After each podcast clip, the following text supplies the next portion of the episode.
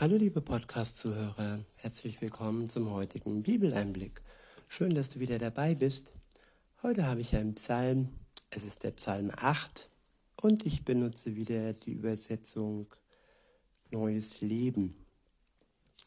Ab Vers 1 steht, beziehungsweise der Psalm ist überschrieben mit für den Chorleiter, ein Psalm Davids, zu begleiten auf einem Saiteninstrument. Herr, unser Herrscher, herrlich ist dein Name auf der Erde. Deine Herrlichkeit zeigt sich am Himmel.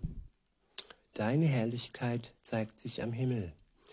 Kinder und Säuglinge hast du gelehrt, dich zu loben. Ich wiederhole. Kinder und Säuglinge hast du gelehrt, dich zu loben. Ja, die Faszination von Säuglingen, von Babys und Kindern. Von ihnen geht etwas ganz Besonderes aus. Von ihnen geht ein Zauber aus. Etwas, ja, man kann sagen, Göttliches, Unberührtes und ja, Unverdorbenes. Und das, was von ihnen ausgeht, das wurde ihnen von Gott gelehrt. Es wurde ihnen sozusagen in die Wiege gelegt. Nicht, dass sie ohne Schuld auf die Welt kommen.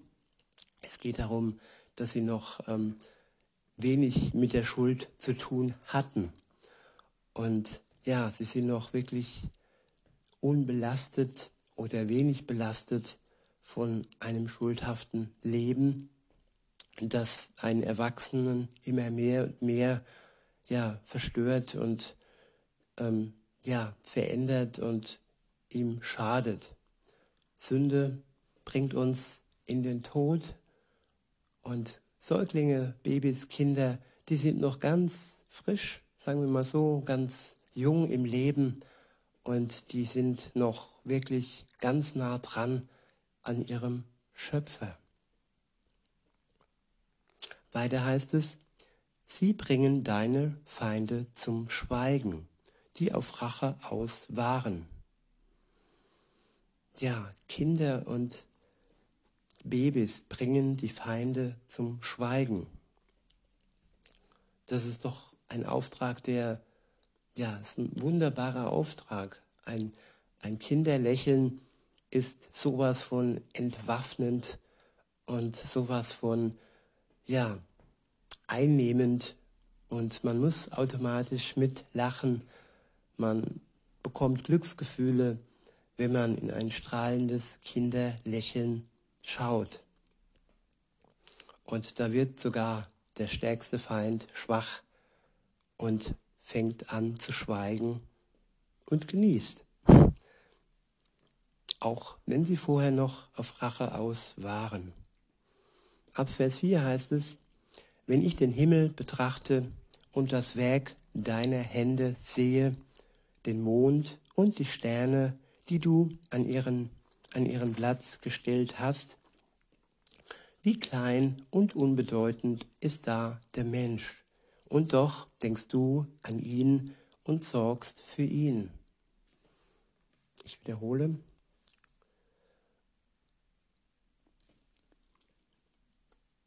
Ups, da. Sorry, jetzt hatte ich mich kurz verblättert. Jetzt bin ich wieder richtig ähm, ab Vers 4 steht, wenn ich den Himmel betrachte und das Werk deiner Hände sehe, den Mond und die Sterne, die du an ihren Platz gestellt hast, wie klein und unbedeutend ist da der Mensch. Und doch denkst du an ihn und sorgst für ihn. Die unendliche Weite des Universums, die unzählbare Menge der Sterne und das ist unbeschreiblich groß und weit.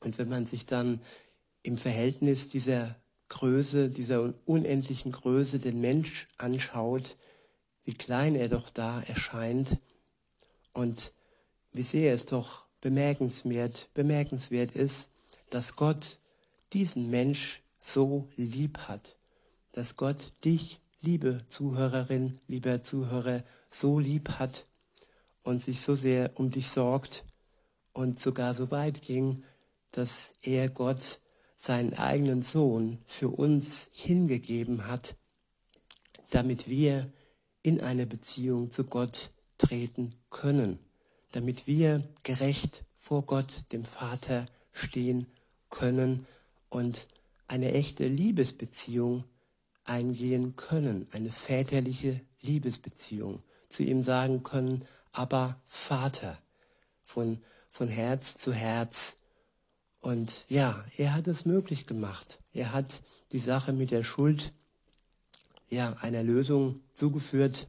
Er hat der Sache mit der Schuld eine Lösung zugeführt und die heißt Erlösung durch Jesus Christus. Er starb für unsere Schuld und er hat es möglich gemacht, dass wir, wenn wir unsere Schuld und all das bereuen, was wir taten, was nicht mit der Heiligkeit Gottes zusammenpasst, wenn wir das bereuen, dass er dann durch den Glauben, durch unseren Glauben uns erlöst und so eine Beziehung möglich macht mit Gott, dem Vater.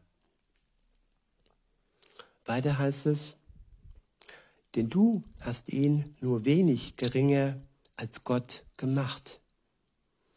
Gott hat uns nur wenig geringer als sich selbst gemacht. Er hat uns nicht zu Göttern gemacht, das steht hier auch, aber er hat uns nur wenig geringer als sich selbst gemacht.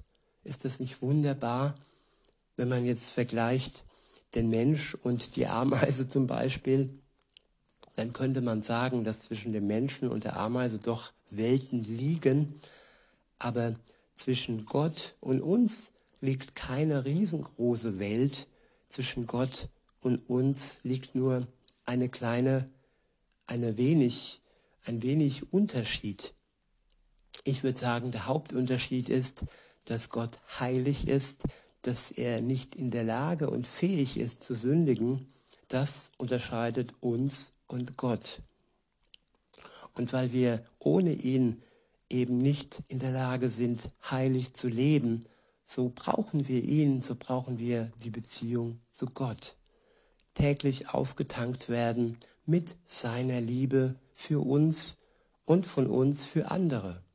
Dass wir lieben können unseren Nächsten und dass wir erstmal auch uns selbst lieben können, so wie Gott uns liebt. Weiter heißt es dann ab Vers 7, beziehungsweise ich lese nochmal Vers 6 vor. Denn du hast ihn nur wenig geringer als Gott gemacht und ihn mit Ehre und Herrlichkeit gekrönt. Ja, er krönt uns mit Ehre und Herrlichkeit. Und das, weil wir mit ihm zusammen in einer Beziehung leben können haben wir Ehre und Herrlichkeit, sozusagen Anteil an seiner Herrlichkeit und Anteil an seiner Ehre. Ab Vers 7 steht, du hast ihn über alles gesetzt, was du erschaffen hast, und ihm Vollmacht über alles gegeben. Die Schafe und die Rinder und alle wilden Tiere, die Vögel am Himmel die Fische im Meer und alles, was in den Meeren schwimmt. Ja, Gott hat uns über alles gesetzt. Wir sind die Spitze seiner Schöpfung. Wir sind die Krönung. Wir sind, ja, die oberste Reihe. Und wir sind, wir haben damit auch die Verantwortung für seine Schöpfung, für die Tierwelt, für die Natur, dass wir wirklich gut mit ihr umgehen und sie nicht ausbeuten oder halt quälen. Es sind alles seine Geschöpfe und nur weil er uns an die Spitze gesetzt hat, heißt das noch lange nicht, dass wir ähm, die Natur und die Tierwelt unterdrücken dürfen. Weiter heißt es in Vers 10, beziehungsweise das ist der letzte Vers für heute, dort steht, Herr, unser Herrscher, herrlich ist dein Name auf der Erde. Die Herrlichkeit Gottes soll uns umringen. Sie soll unser Leben bestimmen und er soll unser Herrscher sein. Das ist dann ein Leben, das wirklich Sinn gibt und das am Ende als Ziel die Ewigkeit inne hat. In diesem Sinne wünsche ich euch noch einen schönen Tag und sage bis denne.